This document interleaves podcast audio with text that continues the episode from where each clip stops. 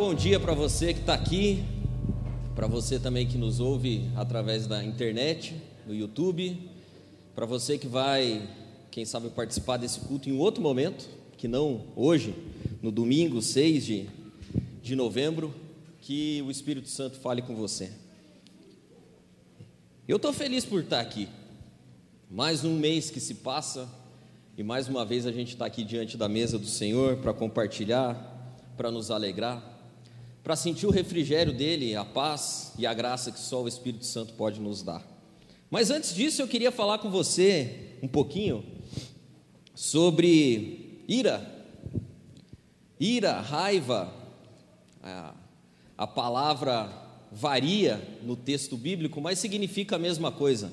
Esse sentimento que às vezes, e não poucas vezes, nos assola. Meu Deus, quanta criança! Deus abençoe as crianças. Tem, tá, aqui o pessoal cresce e se multiplica numa velocidade tremenda. E eu sempre falo que o pessoal sempre me pergunta, né? E aí, parou já? Tá bom? Eu falo, ó, minha parte eu já fiz. Porque tem dois, né? Então tem eu e a Cissa, vai sair dois, a gente repôs dois e se depender da gente tá tudo tranquilo. Mas tem uns irmãos que olham. Eu desconfio até que vem alguma criança aqui que não, o pai dele não é daqui, porque tem mais criança do que adulto aqui, então eh, acho que para alguma condução ali de domingo de manhã, descarrega as crianças e depois vem buscar. Mas Deus abençoe. Está garantido o MAP. O futuro do MAP está garantido. Se você está com a tua Bíblia aí, acesse ela, ou pegue. Não vejo mais ninguém pegando, né? Assim, ali, ó, a Patrícia está pegando a Bíblia mesmo. Acesse ela, nós vamos ler dois versículos. Primeiro está em Efésios, no capítulo 4, no versículo 26. E o segundo está em Tiago, no capítulo 1. Hoje nós vamos falar sobre a ira que vira pecado. Porque a palavra diz em Efésios capítulo 4, versículo 26 o seguinte: Irai-vos e não pequeis. Não se ponha o sol sobre a vossa ira. Não deis lugar ao diabo. Irai-vos, mas não peque. Que o sol não se ponha sobre a sua ira que você não dê lugar ao diabo. E o texto que despertou essa mensagem no meu coração é o texto de Tiago, capítulo 1, versículo 19 e 20. Tiago refletindo sobre perseguições e dificuldades que a igreja estava enfrentando e nos orienta como nós devemos proceder quando o nosso coração se enche desse sentimento chamado ira, dessa emoção. Ele diz o seguinte, no capítulo 1, versículo 19: Portanto, depois de discorrer longamente sobre as aflições que se abatem sobre nós e o que nós devemos fazer, ele diz o seguinte: Portanto, que é como um resumo, meus amados irmãos, todo homem seja pronto para ouvir, tardio para falar e tardio para se irar, porque a ira do homem não opera a justiça de Deus a ira do homem não opera a justiça de Deus. O momento que a gente vive é um momento irado por si só.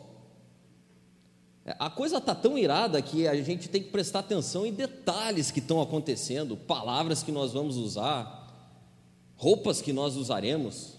É, né, eu vi um meme interessante, diz que o Papai Noel trocou de roupa agora já para esse ano no Brasil. Eu falei, caramba, que coisa doida. E eu, eu sou sempre adepto, eu sempre pensei, não sei se vocês já pararam para pensar no Papai Noel brasileiro. O Papai Noel brasileiro ele sofre de um distúrbio, porque o Natal no Brasil acontece em dezembro, é verão, né? E o Papai Noel usa gorro e roupa de lã. Não, né? eu, eu, eu, morro de dó dos Papai Noéis no, no, shopping, sempre com aquela coisa. Eu falo, pô, mudou de roupa. Não, mas a roupa continua a mesma. O meme que eu vi era um Papai Noel de gorro, só que de outra cor. A, a gente vive um momento tão tenso, tão é, nervos à flor da pele, que parece que nós estamos constantemente a ponto de explodir. O mundo vive num estado de tensão, e eu não falo só aqui do Brasil, o Brasil está mais, né, nesse momento está mais intenso, mas todo mundo está, parece que com os nervos à flor da pele. A gente sente um, um, estado permanente de ira, de raiva, de, de tensão. E eu estou falando isso, lógico que a gente já está pensando em questões eleitorais, mas eu, eu quando preparei isso aqui, eu tomei o cuidado para que a gente não fique apenas restrito a esse, a esse tema, a, a esse ponto da nossa vida, porque a ira não é algo, a raiva não é algo que, que a gente está tendo agora, nesse momento eleitoral. Eu mesmo, eu falo, esse é um assunto que para mim é bem tranquilo falar, porque pensa numa pessoa que, que tem essa, essa coisa meio irada, assim. O meu pavio não é muito longo. Eu confesso que eu admiro pessoas de pavio longo. Gostaria muito de ser, eu peço que Deus me transforme nisso, porque é, o meu pavio ele é muito curto. E eu queria ver com você hoje algumas coisas que falam a respeito da nossa ira, porque se tem uma coisa que é central, não é a ira em si. Eu acho que é impossível a gente não se irar, o mundo não tem, a gente não consegue viver sem sentir ira e sem sentir raiva. O ponto central dos textos que nós lemos aqui não é o sentimento ou a emoção em si, mas sim a resposta que a gente dá a esse sentimento e a essa emoção. Porque uma coisa é certa na vida, tem algumas coisas certas que são meio que promessas né, na Bíblia. Marcos sempre fala aqui que todo mundo vai ter provação, viu? É promessa de Deus para você. Você vai ser provado, você vai ter dificuldade, você vai ter aflição. E uma outra coisa que também é certo: vão haver pessoas ao teu lado para fazer raiva em você. Isso aí é garantido. Tem momentos da vida que eles se multiplicam, tem momentos da vida que eles se dividem, fica mais de boa, tem vezes que é mais, tem vezes que é menos, mas sempre tem alguém. Todo dia tem alguém para fazer raiva em você. E a pergunta central da Bíblia para mim e para você é o seguinte: o que nós fazemos em momento de raiva? A raiva é uma coisa, uma coisa boa. Eu perguntei para Maria e para Helena, perguntei para elas assim, falei: raiva é bom ou ruim, Helena? É ruim. De primeira já, já deu já. A Maria é, é, é ruim. Daí ela falou assim, mas, mas Jesus não ficou com raiva também? Lá aquele, aquele dia que ele estava no templo lá, eu falei, aí ó. A raiva não é não é algo ruim ou bom em si mesmo. No sentido que a gente sempre aprendeu assim, ah, pessoas que são de Deus, a gente tem aquela ideia que são pessoas assim temperadas, bem de boa. Aquele cara que nada tira ele do sério. Nada, eu conheço umas pessoas assim, cara, eu, eu fico com raiva delas, por elas serem tão assim. Eu tenho raiva da falta de raiva delas. Gente que nada, nada tira ele do sério, é assim, a coisa está acontecendo, eu falo, cara, a, sei lá, dá vontade de dar um tapão, assim, sabe? Vai, se esperta, meu. A falta de raiva, às vezes, parece um negócio, ah, cara, eu não consigo ver uma pessoa com falta de raiva ser de Deus. Mas também tem outros, e aí, é, cara, tudo para o cara é motivo de treta, de briga, de raiva, de discussão e de tal, e o cara não aceita nada, ou oh, coisa difícil também. Sabe, eu, eu acho que não, não tem esse lance de, da emoção boa e emoção ruim. Eu acho que tem emoção destemperada e emoção com falta de tempero, sei lá. Tem que o, o segredo talvez seja achar o, o meio termo. Eu acho que tem raiva espiritual. Olha que loucura que eu estou dizendo, mas sei lá, raiva espiritual e raiva carnal. E, e, e a beleza da coisa está entre você conseguir distinguir elas. Porque, conforme eu perguntei para as meninas, o nosso Deus sente raiva, sente ira, Existem momentos em que Deus é, é, taca raio na cabeça de alguém, assim, tipo, oh Deus, vou tacar um raio na tua cabeça, porque eu estou tão irado com você. Eu... Será que Deus é um Deus que sente raiva? E sim, a resposta é sim. O problema é que nós tendemos a olhar para Deus sempre em pontos extremos, e no momento que a gente vive, mais ainda. Eu, eu acho que tem algumas pessoas que têm contato com Deus, porque eles falam tanto em nome de Deus que eu acho que eles perguntaram, não é possível. Deus está irado com isso aqui, Deus ficou com raiva disso aqui que aconteceu, pois Deus tinha outro lado, pois Deus. Como é que a gente sabe disso? Eu creio que Deus se ira, mas o próprio Deus falando a seu respeito, disse que ele não é majoritariamente um Deus irado. Deus vai se apresentar na Bíblia em alguns momentos e ele ele diz a respeito dele mesmo, e daí é bom, porque daí não é eu que estou dizendo, ó, Deus é assim, Deus é assado, Deus faz assim, Deus faz assado. Não. Se a gente quiser conhecer o lado de Deus, o perfil de Deus e como Deus se sente a respeito das coisas, a melhor forma é ler a Bíblia, porque na Bíblia ele mesmo disse como é que ele se, diz, se sente a respeito das coisas. E se você ler Êxodo capítulo 34, é Deus se apresentando ao povo e explicando como ele se sente a respeito das coisas. Qual é o sentimento que o domina majoritariamente? E ele diz o seguinte: o Senhor, o Senhor Deus, é é o Deus mesmo, sabe? É tipo, estou reafirmando, é Deus, Deus, esse aqui é Deus, Deus. Ele dizendo a seu próprio respeito: o Senhor Deus, misericordioso e piedoso, tardio em irar-se e grande em beneficência e verdade. Não é que Deus não se ire, Deus se ira, mas não é tão fácil como a gente imagina. A gente tem a tendência a imaginar que qualquer coisa tira Deus do sério, porque, via de regra, nós somos pessoas em que qualquer coisa nos tira do sério. Mas Deus não é assim. Deus não fica irado. É, é, essa semana, esses dias tem sido interessante, eu sempre presto atenção nas perguntas que as pessoas fazem, porque as perguntas que elas fazem revelam bastante do que está no coração. E, e, é engraçado porque várias pessoas me perguntaram: mas você acha que Deus não fica bravo com o que está acontecendo? Esse lado que a gente está tomando? E eu olho para Deus passando os anos convivendo com o Império Romano e não tacou raio na cabeça de César.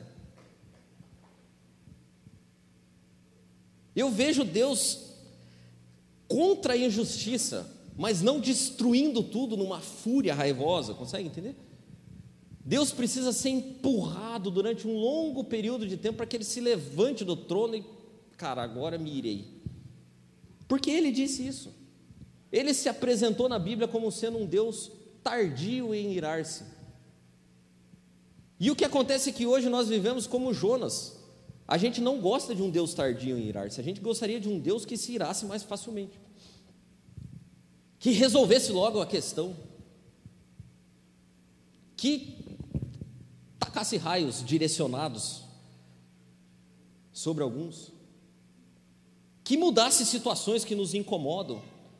E é tão maluco que nós deveríamos agradecer o fato de que Deus é um Deus tardio em irar-se, porque se Deus fosse um ser muito irado, eu mesma, não sei se estaria aqui. A mais frequente emoção de Jesus relatada nos evangelhos é a compaixão. Jesus é um Deus que se compadece das pessoas. Então, dificilmente a gente vai ver Jesus irado com as pessoas. E eu não sei se você sabe, mas é bom sempre a gente lembrar, porque até quando a imagem de Deus é, é, desconexa daquilo que a gente gostaria que fosse, a gente acha um versículo ali para. Não, não, mas veja bem, não é bem assim também. Porque a gente quer que Deus seja daquele jeito que a gente gosta. Mas Jesus Cristo é constantemente relatado nos evangelhos como um Deus que sente compaixão das pessoas. Poucas vezes a gente vê Jesus irado na Bíblia. Poucas. E ele é a referência de saúde emocional e saúde interna. E eu separei aqui dois episódios de Jesus irado, para que a gente entenda como que funciona a ira divina, para depois a gente ver como funciona a nossa ira, porque o nosso objetivo é se aproximar, né? A gente não pode ficar validando a nossa, os nossos erros, a gente tem que seguir para um modelo. E Jesus se irou duas vezes aqui na Bíblia, mas irou irado, daquele jeito de chutar tal balde mesmo assim. É, sabe aquela coisa do sangue fervendo? Jesus teve sangue fervido. A primeira está em Marcos, no capítulo 3, versículo 5, é que os caras também não era, não era fácil. Aquele povo ali, Jesus chega, o contexto é o seguinte: Jesus chega, Jesus ia na igreja, né? Obviamente, então sábado era dia de Jesus ir à igreja. E ele ia para o culto. E ele chegou no culto, na sinagoga, e os textos foram lidos, tal, e tinha um cara lá, sabadão. que era o dia do culto, tinha um cara lá com a mãozinha mirrada. E Jesus, o que, que Jesus pensa? Bom, o cara está ali com a mão mirrada. Se for perguntar para ele, provavelmente ele vai querer ser curado, né? Eu estou aqui, estou querendo curar. Né? Ó, deu match. E Jesus começa a pensar a respeito daquilo ali, só que Jesus já sabia que tinha um monte de cara ali olhando, e os caras estavam ali com um sentimento terrível, de raiva de Jesus, que eles já estavam com raiva. E eles olhavam aquela cena e falavam assim: é sábado. O cara sabe que no sábado não pode fazer isso. Vamos ver o que, que vai dar isso aí. E Jesus conhecia isso. E ele perguntou para o cara, a primeira coisa, olha como a conversa foi engraçada. Ele chega para o cara da mão mirrada e pergunta assim: Pode curar no sábado? Ele não perguntou se o cara queria, ele, ele já sabia o que ia dar, onde é que essa conversa ia chegar. E se for perguntar para um cara que tem a mão mirrada a vida inteira, se sábado é um bom dia para curar ele, o que, que ele vai responder? Lógico, pode ser sábado. E Jesus fala assim: estenda a sua mão. E ele estende a mão e a mão dele é curada. Instantaneamente, aquele povo que estava só esperando, cara, aí ferveu no cara. Fala aí, ó. Pô, não estão falando que esse cara aqui está aqui para tumultuar o negócio. E a Bíblia diz que Jesus olha para eles com dois sentimentos: tristeza e raiva. Se você pode ler depois na tua Bíblia. Irou-se profundamente. Porque o que Jesus está dizendo é o seguinte: fala, cara, vocês são tão burro. Acho que é. Vocês são tão obstinados com essa ira de vocês aí, que vocês não percebem, cara, que mais importante do que o dia é o amor e a compaixão. Mas vocês estão tão pitolados nesse negócio burro de vocês aí, que vocês não percebem que eu sou o Senhor do sábado. Vocês nem perceberam o espírito do sábado. Esses caras tinham criado um monte de leis. Jesus falou o seguinte: Deus falou o seguinte: criei o mundo em seis dias, no sétimo eu descansei. O sábado é um dia de descanso. Pois bem, esses mesmos caras aqui tinham uma lista enorme de coisas que você pode ou não pode fazer no sábado. E eles se iraram porque Deus rompeu com a justiça dele, mas lembra o texto de Tiago que nós lemos? A ira do homem não produz justiça de Deus. Nesse texto fica claro que o que produz a justiça de Deus é a compaixão divina. E naquela cena duas, pessoas, duas coisas aconteceram. A primeira é que aqueles caras foram para casa irados, mais ainda. A ira deles produziu mais morte para eles, porque a Bíblia diz que depois daquele dia eles procuraram um jeito para matar Jesus. E o homem da mão mirrada foi para casa saltando de alegria. A ira que Jesus manifestou produziu vida naquela pessoa. A segunda coisa e o segundo episódio de um Jesus irado é exatamente o que a Maria falou, que está em João capítulo 2, versículo 14. Em que Jesus, nesse dia, ele foi mais ainda, porque nesse dia, além de irado, ele foi violento. Ele foi violento. Eu não consigo imaginar Jesus violento, mas nesse dia ele foi. E a ira dele foi tão interessante, porque ele chega no templo, de novo, né? Engraçado que Jesus não se irava na rua, pode ver, a ira dele sempre dava no templo. Fica para vocês flexionar, como diz o, o Jackson's Five. Jesus chega no templo e de novo ele se ira. Só que nesse cenário aqui, o pessoal também estava esculhambando a coisa. Era gente vendendo, era cambista, era trocador de dinheiro, era, cara, era aquele negócio, aquela folia. E o que mais me chama atenção nessa fúria de Jesus, até violenta, é que ela não é algo que acontece comigo, porque eu sou um cara que me iro, e quando eu me iro, eu me iro de uma vez, assim, e daí eu, eu vou tudo irado, e daí depois, quando eu volto, eu volto me, me desirando e vendo o que, que foi que eu fiz no caminho. É um rompante, furioso assim. Mas Jesus não foi assim. Apesar de ter sido violento e de ter arrebentado tudo, se você ler o texto de João, capítulo 14, tem um detalhe muito interessante. A Bíblia diz que Jesus chegou ali naquele, naquele lugar, no templo, olhou a situação, irou-se profundamente. Aí ele sentou e fez um chicote. Para fazer um chicote não, não é assim em 30 segundos. Eu fico imaginando Jesus sentado fazendo o chicote, pegando um pedacinho de couro, um outro. Esse aqui vai para aquele ali, ó. Ele teve tempo para pensar na ira dele. Ele teve tempo para amadurecer a ira dele. Não é um rompante, é, é algo premeditado. Ele fez um chicote, e depois que ele terminou de fazer o chicote, ah, meu amigo, literalmente o couro comeu. literalmente o couro come nas costas daqueles caras, mas não é um rompante furioso igual o meu. Ele não saiu batendo tudo e depois, puxa, mas aquele ali, né, coitado, aquele ali não tinha nada a ver. Aquele outro ali também não, o culpado era aquele outro, mas eu bati em todo mundo. Não. Não é um rompante furioso. E é exatamente isso que está acontecendo conosco hoje. A gente precisa ponderar as coisas. E a gente precisa entender como que funciona esse processo de uma ira que vai pouco a pouco se convertendo em pecado. Uma ira que, sem que a gente perceba, faz com que dê lugar ao diabo. A ira que se converte em pecado. Porque irar-se, meu irmão, eu vou te dizer, não tem como não irar-se. É o que eu falei, todo dia tem alguém para fazer raiva em você.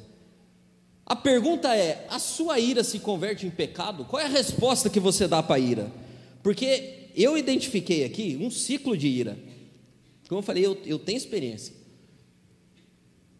Parece sempre seguir um mesmo roteiro, há, há um passo a passo da ira. E para mim ela funciona assim: você tem uma tentação, essa tentação desperta um gatilho, esse gatilho faz florescer uma emoção intensa, que se converte em palavras e ações e acaba com o resultado. É o ciclo da ira. A, a situação se desenha, o gatilho é disparado, a emoção ferve, a resposta se converte em palavras e ações e sempre tem um resultado. E o ponto é que nós precisamos conhecer desse cenário para que a nossa ira não se converta em pecado, porque a Bíblia diz, e ela é verdade: irai-vos, mas não peque, não dê lugar para o diabo. E primeiro é a tentação, é o cenário, e o cenário está aí, viu? Hoje, amanhã, depois de amanhã, Todo dia vai ter coisas para tirar você do sério e para fazer com que a tua ira seja despertada. E não importa, não tem como você viver num, num ambiente isento de, de situações de ira. Eu sempre penso né, naqueles coisas que a gente assiste em filme, naqueles mosteiros que parece que há uma paz que reina lá. E eu ia ficar irado lá também, porque não tem nada. Ia mirar a tranquilidade daquele lugar ia me, me causar ira. Eu, eu, não, então não tem um lugar para onde você vá. Para onde irei, Senhor? Para ser isentado da ira de situações raivosas. Se eu subir ao céu, se eu descer à terra, se eu for ao espaço, no espaço deve ter ira também, que aqueles caras devem ficar irados dentro daquelas navezinhas. Todo mundo amontoado lá, comida ruim, então lugar para irar você sempre vai ter. A coisa começa a degringolar porque os nossos gatilhos que despertam a ira em nós geralmente são corrompidos. E eu não vou falar aqui sobre a ira boa que existe, porque essa de Jesus era uma ira boa, porque eu acho que a gente não está nesse nível. A gente não está muito. Ah, vamos ver quais são as nossas boas iras que nos causam ações benéficas à humanidade. Não está muito por aí, não. A gente está mais na ira ruim. E os gatilhos que nos causam essa ira geralmente são coisas não muito boas. A primeira delas é que às vezes o nosso direito ele é ofendido. E quando o nosso direito é ofendido, esse gatilho da ira se dispara. A gente acha que deveria ser tratado de um jeito que não é. A gente acha que o nosso direito é, é, é usurpado. Você quer ver como é que isso funciona? Vá, vá para um lugar onde tem um grande movimento de pessoas. Sempre tem algum retardado que tenta furar a sua fila, tenta colocar o carro no lugar que era para você colocar, que você estava esperando. Você está ali parado, dando pisca, esperando aquele cara que entra no carro e nunca sai da vaga também, sair de lá. Porque tem umas pessoas que elas entram lá e elas ficam lá. Elas vão responder os e-mails do trabalho delas, tal, e você ali esperando. Sempre tem um cara que vem e tenta colocar a hora que o carro está saindo. Sempre tem. Quando o nosso direito é ofendido, a, a, a, o gatilho da ira se dispara. Sempre. Um outro gatilho que é ruim também, mas que a gente tem, é o gatilho do egoísmo. Esse aqui é o meu mais disparado, ele fica assim, ele recarga automática. Porque a gente gosta que as coisas sejam feitas do nosso jeito, a nossa maneira. E as coisas que não são feitas do meu jeito e a minha maneira, geralmente me causam ira, raiva. E você não dá o nome de egoísmo, porque egoísmo, né? Pô, ninguém gosta de ser egoísta, mas é. Mas é.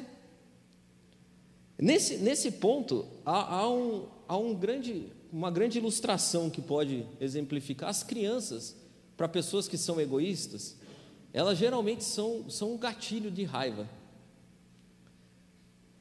Eu tenho duas crianças, então eu, eu... Porque o que acontece? Há uma grande diferença entre pecado, porque um gatilho de ira disparado por pecado é um gatilho justo. Há uma grande diferença entre pecado e erro. E crianças são, são geralmente erradas, mas dificilmente pecaminosas nas suas atitudes. E pessoas que têm esse gatilho do egoísmo, e principalmente do perfeccionismo, se iram muito facilmente com criança, porque criança, cara, derruba coisas. Criança derruba suco na mesa. Criança não se arruma como deveria se arrumar. Criança não faz as coisas sozinha. Criança faz as coisas do jeito deles. Eu, eu acho que, eu, às vezes, eu chego a pensar que é premeditado. É, é mesmo para causar uma irazinha assim? Porque você está falando e a criatura não, não, não, não responde de acordo. Só que, já para pensar se a gente fosse perguntar para Jesus: Jesus está irado com essa criaturinha aqui? Acho que ele ia falar: cara, não estou. E é tão louco isso que eu, eu, me lembrei agora daquele texto, como, como os discípulos eram perfeccionistas. Ô Jesus, essas crianças aqui estão atrapalhando aqui. O senhor deve. Não, eu estou de boa, quem não está de boa é você. A gente cria o ambiente do perfeccionismo. Eu sou assim. E eu me iro com pessoas que, que não fazem as coisas do meu jeito. Eu me iro com pessoas que fazem as coisas de um jeito atrapalhado. Essa talvez seja minha, o meu maior gatilho de ira. Eu falo sempre em casa que eu, eu pessoa monte, sabe pessoa monte? Vai fazer as coisas assim, atrap... ai meu Deus do céu, cara. Para mim é uma prova tremenda, porque eu me iro muito, assim, muito. E o meu gatilho se dispara com pessoas assim desse jeito.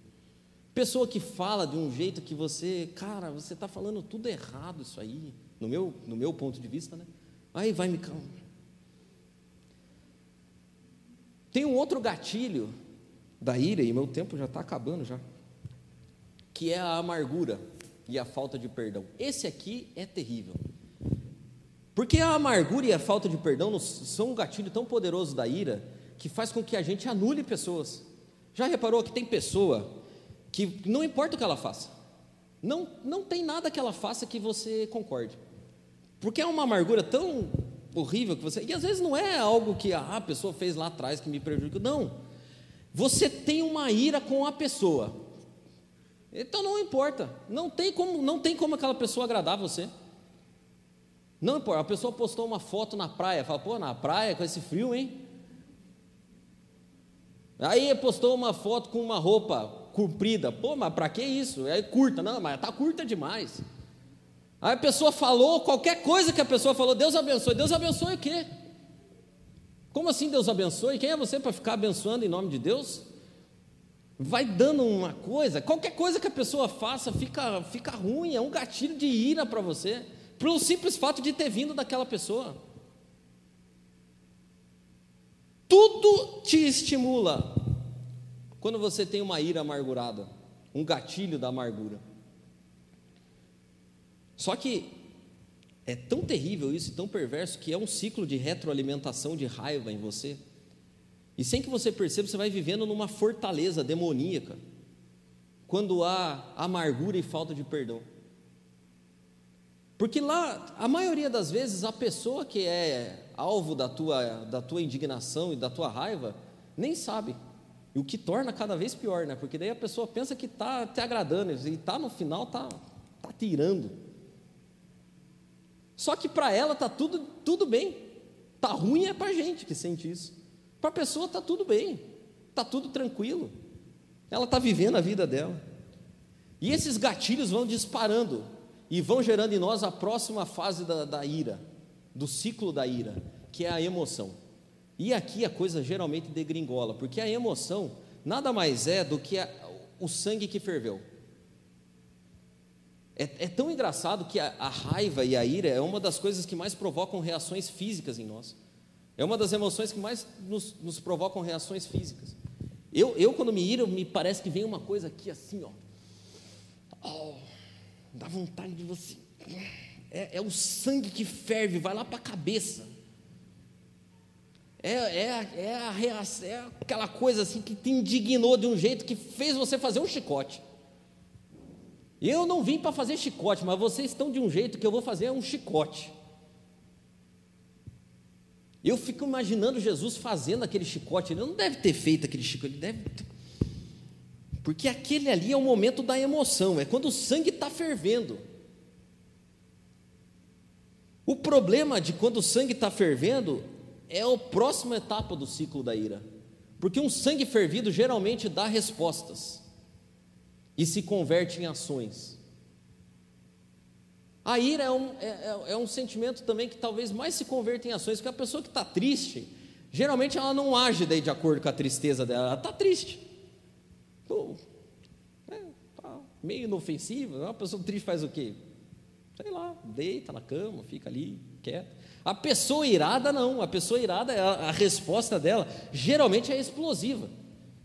E é tão engraçado que esse turn point aqui da, da emoção para a resposta, talvez seja onde a coisa se degringola. Que aqui daí talvez você vá para uma ira justa, ou talvez você vá para um balde chutado tremendo. Faça testes. Esses dias aconteceu uma situação muito interessante. Eu tinha feito algumas coisas em casa, só que eu tinha muitas outras para fazer e eu não podia continuar fazendo aquilo que precisava ser feito. E eu, mas eu já tinha feito um pouco. Eu já não estava devendo tudo, né?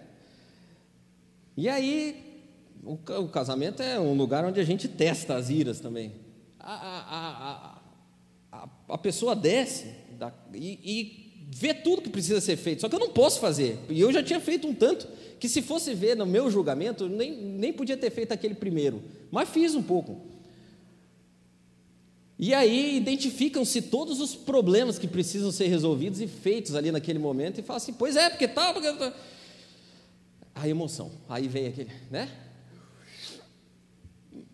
Mas, milagrosamente, exatamente nesse dia, eu consegui não fazer chicote. E eu simplesmente saí. Não sei como isso aconteceu também, mas eu engoli aquela, aquela raiva e saí. E só que eu saí pensando, falei, pô, mas que coisa engraçada isso aí, porque nada do que a gente faz é certo, né? Nunca tá bom, tal. Aquela reflexão que você vai fazendo. Aí depois o meu telefone toca. E aí, tá tudo bem e tal? Pô, não devia ter falado aquilo lá tal. falei, ah, que beleza. Por que, que eu estou dizendo isso aqui para você? Lá na tua casa não tem, talvez você não vai usar isso aí nunca, mas.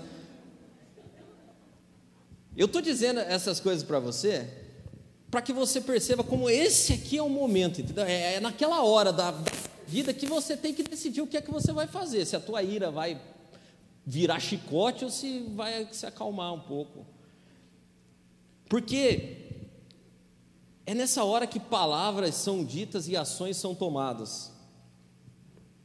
E o problema é que hoje a gente vive num mundo, cara, em que tudo é muito rápido, instantâneo. A raiva foi elevada a um nível profissional no mundo de hoje. É, é o nível profissional da raiva. Porque a gente vive numa, numa, numa usina de reprodução de raiva. Você tem raiva em casa, você tem raiva no trabalho, você tem raiva E aí agora nós temos raiva em ambientes virtuais, plataformas, coisas que nos estimulam a raiva. E a raiva funciona como uma usina porque ela gera engajamento, sabe? Vai discurso de raiva, daí tem nome para discurso de ódio, daí o outro combate o discurso de ódio com um discurso de outro ódio. E vai, e vai essa desgraça, cara, pelo amor de Deus, vai virando uma bola de neve de raiva. Sem que a gente perceba, a gente vai vivendo numa lógica invertida no mundo de hoje. Porque o texto que a gente leu disse que todo homem deveria ser o quê? Tardio a falar, pronto para ouvir e tardio para se irar. E hoje a gente vive num mundo em que todo mundo é pronto para falar tudo. Todo mundo fala tudo e é tão louco que às vezes eu fico pensando assim, fala, cara, ninguém nem está ouvindo o que você está falando. Eu, eu confesso, eu faço o teste. A pessoa coloca um texto gigantesco lá com a opinião dela. Duas curtidas. Cara, ninguém nem perguntou para você o que você estava. Para. É, que eu estou, não sei o que, estou irado, vou mudar de país. Cara, eu não tenho dinheiro para mudar de bairro. Os caras mudam de país com uma facilidade tremenda. Eu vou morar não sei na onde, eu vou. Você mudou de bairro quantas vezes na tua vida, cara? Para sair do bairro é difícil. Você comprar uma casa num bairrozinho melhor. Só que a gente vai nessa assim, e a, e a tecnologia ela tem alguns problemas. O primeiro problema da tecnologia é que é tudo instantâneo. Não dá tempo muito de você pensar, é, é instantâneo. É a provocação, gera uma emoção que já gera uma opinião e que você já posta. Pronto, puf, está lá. É instantâneo a reação da raiva nas plataformas que a gente tem hoje. É instantâneo. Uma outra coisa que é, é constante. Quer passar raiva? Se mantenha conectado. Antigamente, para você falar com uma pessoa, você dava trabalho. Eu me lembro dos telefones fixos, do orelhão, e nem velho sou. Fax não é para rir, cara. Não. Fax. Quando eu comecei a trabalhar, eu mandava promoção para os clientes via fax. Ele ligava para o cara, dá um sinal de fax, tal.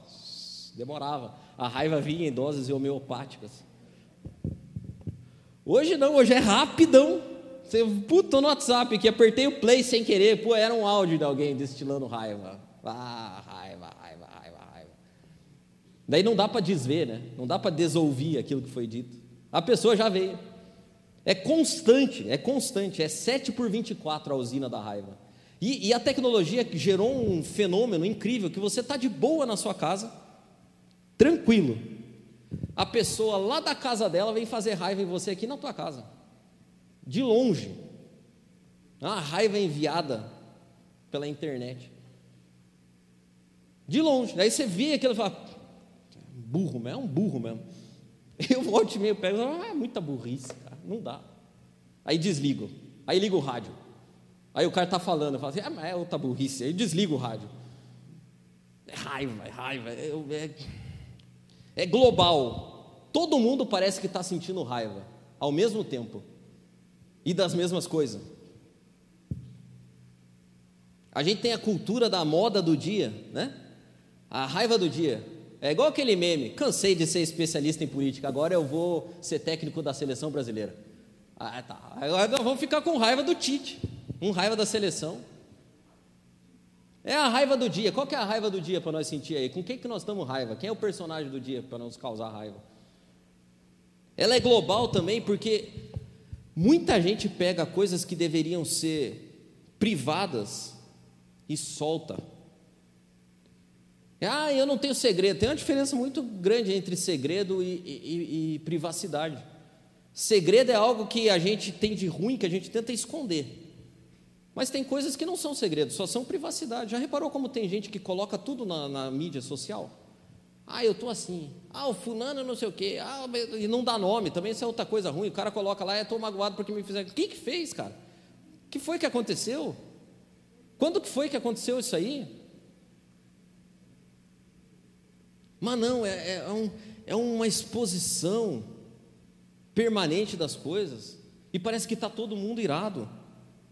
E essa, essa coisa vai se tornando permanente a ponto de sem que a gente perceba e distorcendo a nossa personalidade. É, é, é, é, meio como que uma droga, assim. Eu fico muito chateado, cara. Eu falo em tom de brincadeira, mas eu, eu, eu fico triste. Eu fico triste porque a gente vai vendo pessoas se desconfigurando. Pessoas que antes tinham um traço de personalidade, tinham alegria, viviam coisas, hoje parece que estão num permanente estado de raiva e de descontentamento. E ela vai se desconfigurando a ponto de que a gente vai caluniando os outros, vai mentindo, vai dando falso testemunho, vai fazendo fofoca. E o resultado, que é o último estágio do ciclo de raiva, geralmente é ruim. Geralmente é ruim. Quase sempre ele é ruim. Porque o texto de Marcos, capítulo 3, tem dois tipos de raiva expressos ali. Uma é a raiva boa de Jesus, que resultou naquele homem que tinha a mão atrofiada sendo restaurado. E o outro ciclo de raiva, que é a raiva ruim, dessa que eu falei bastante aqui, fez com que aqueles fariseus experimentassem apenas a tristeza e a ira de Jesus. E fomentassem ainda mais a raiva no coração, a ponto de eles procurarem um jeito de matar Jesus. E a conclusão que eu chego disso tudo é que vai ter raiva, vai ter raiva. Mas o alerta de Jesus para nós é que a, o sol não se ponha sobre a nossa ira, que a ira não domine o nosso coração a ponto de que a gente perca a sensibilidade das coisas, que o resultado disso seja ruim, que relacionamentos sejam quebrados por conta de uma ira burra, que relacionamentos morram por conta de uma ira que não faz o menor sentido que se nós parássemos simplesmente para perguntar, Deus, o senhor está irado por causa disso aí que está acontecendo? O senhor está irado pelo mesmo motivo que eu estou irado? Pode ser que Jesus ia dizer, cara, não. Eu não estou. Eu não estou irado. A pergunta de Jesus para nós talvez seja: mas por que você está tão irado por isso? Por que, que você está dando lugar para o diabo? Por que, que a ira é o teu último combustível? Por que, que você age com base na ira? Por que, que você age com base nesses gatilhos disfuncionais que você tem? Eu não estou irado com isso. Isso não me ira. A situação que te ira tanto não, não me ira assim, nesse nível. Talvez a gente precise se converter o nosso coração a iras mais justas. E as iras justas sempre causam restauração. O não se põe o sol sobre a sua ira é um alerta que Jesus nos dá através de Paulo, dizendo assim: cara, você vai se irar, mas você obrigatoriamente tem que parar quando a ira explodir, você para. E aí você começa a fazer outras reflexões. Começa a limpar teu coração, porque senão você vai entrar num modus operandi de ira. Ira, ira, ira, ira, ira, ira. E vai impedir com que você veja outras coisas, do mesmo jeito que impediu aqueles caras de ver lá na sinagoga. A ira cegou. A gente costuma dizer que o amor é cego. O amor não é cego, o amor é lúcido. Quem é cego é a raiva. A raiva é que cega as pessoas. A mesma raiva que está fazendo com que pessoas não se falem mais, com que pessoas excluam umas às outras e que criem redutos de pensamento igual, de gente que sente raiva pelas mesmas coisas e que se retroalimenta disso. A mesa de Jesus, eu já falei aqui da última vez e eu volto a repetir. Tem espaço para Pedro e para Mateus. Se você me apresentar duas personalidades mais distintas do que essa, eu mudo a minha forma de pensar. Na mesa de Jesus tem espaço para o impulsivo Pedro, que corta orelhas de pessoas quando sente raiva, e para Mateus, que é o cara que causa raiva em todo mundo. é o causador da raiva. Tem espaço para João, que no meio do, da treta, e que tem gente que vai me trair, que não sei o quê, pede para Jesus aqui: posso deitar no peito aí para ficar um pouco? É a mesa de Jesus.